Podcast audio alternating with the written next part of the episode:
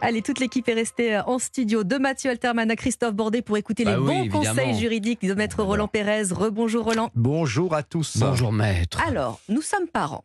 Nous avons des enfants qui sont en âge de travailler, d'être euh, indépendants. Mais- On va voir que c'est pas forcément euh, si simple de leur verser une pension alimentaire. Est-ce Hein que j'ai le droit, par exemple, de déduire de mes revenus les pensions versées à mes enfants? Oui, et pas seulement d'ailleurs si cette pension est versée à votre enfant. Ouvrez bien vos oreilles. La déduction s'opère également si vous aidez, et vous devez le faire, c'est une obligation prévue par la loi, si vous aidez un parent Bien ou sûr. un grand-parent. dans le besoin qui est dans le besoin, on peut, euh, ce- celui-ci peut le demander en justice. Donc n'attendez pas, faites-le spontanément. Oui. Euh, il y a évidemment des montants de déduction maximale des, des pensions alimentaires. Euh, Chaque année, ben, on revoit un petit peu les, les- les plafonds. Là, il vient d'être publié pour l'année 2023.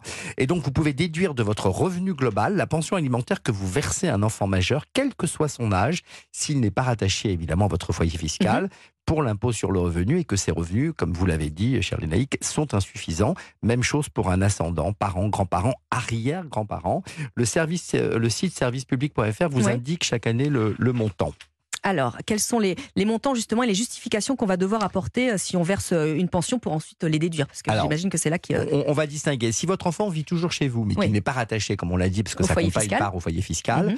euh, alors, si par exemple il poursuit des études, s'il est Mhm. malheureusement au chômage, euh, là vous pouvez déduire 3 968 euros par enfant au titre du logement et de la nourriture. Mais d'autres dépenses peuvent s'ajouter, comme les frais de scolarité, de santé, qui peuvent être déduites. Là, vous gardez les justificatifs. Et là, on peut monter à un plafonnement de 6 674 euros par enfant. Donc, c'est intéressant. Et si l'enfant ne vit pas chez vous, alors là, ça va être un montant global de 6 674 euros. Mais vous devrez euh, justifier de ces dépenses. Alors, admettons que. bah, Christophe, vous avez une question Non, moi je, je comprends pas cette histoire de pension alimentaire pour un enfant qui est adulte, euh, qui n'est plus forcément étudiant, mais qui vit chez vous. Bah, qui vit chez vous parce qu'il n'a pas justement a- les moyens de vivre revenus. Il y a ailleurs. le chômage. Euh, bah, il y a le chômage. Il faut- faut encore avoir faut pour avoir chômage, il y a je sais pas faut moi. faut avoir euh, travaillé, Il y a avoir des aides de l'État. euh, Non, mais les aides de l'État ne sont pas suffisantes. Moi, je suis pire, je suis en train de me demander est-ce qu'on peut déduire les cadeaux d'anniversaire, les cadeaux de Noël. C'est une bonne idée, c'est dingue cette histoire. êtes travailler. Roland, parce Vous êtes que Nos enfants peuvent aussi être mariés sans emploi, par exemple, sans avoir travaillé avant, donc sans droit euh, ouvert euh, au chômage. Est-ce que là aussi on peut aider et déduire? Eh oui, et même le montant de la déduction est doublé si l'enfant est marié, paxé aux charges de famille. Évidemment, on s'imagine que là, il faut qu'il fasse vivre deux ou plusieurs personnes.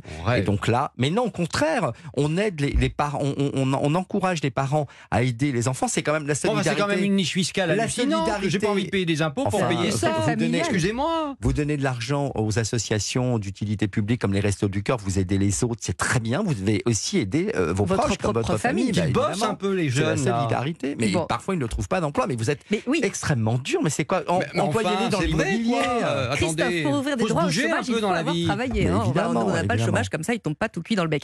Alors, euh, Roland, les règles sont différentes pour euh, les pensions alimentaires qui sont versées à un parent euh, ascendant là dans le besoin? Alors un non, peu en fait, on a, on a un montant qui est toujours le montant de 3 968 euros si Mhm. vous hébergez un ascendant qui est chez vous, là on peut le déduire. Et si vous versez à un parent qui ne vit pas, euh, là vous avez également le montant qui correspond à l'ensemble de ces dépenses. Vous devez pouvoir en justifier avec votre relevé bancaire et vous devez justifier des dépenses effectivement supportées avec les factures. Eh bien, merci beaucoup, euh, Maître Roland Pérez, europe.fr. Ça fait débat hein, pour réécouter Bah euh, oui, vos conseils.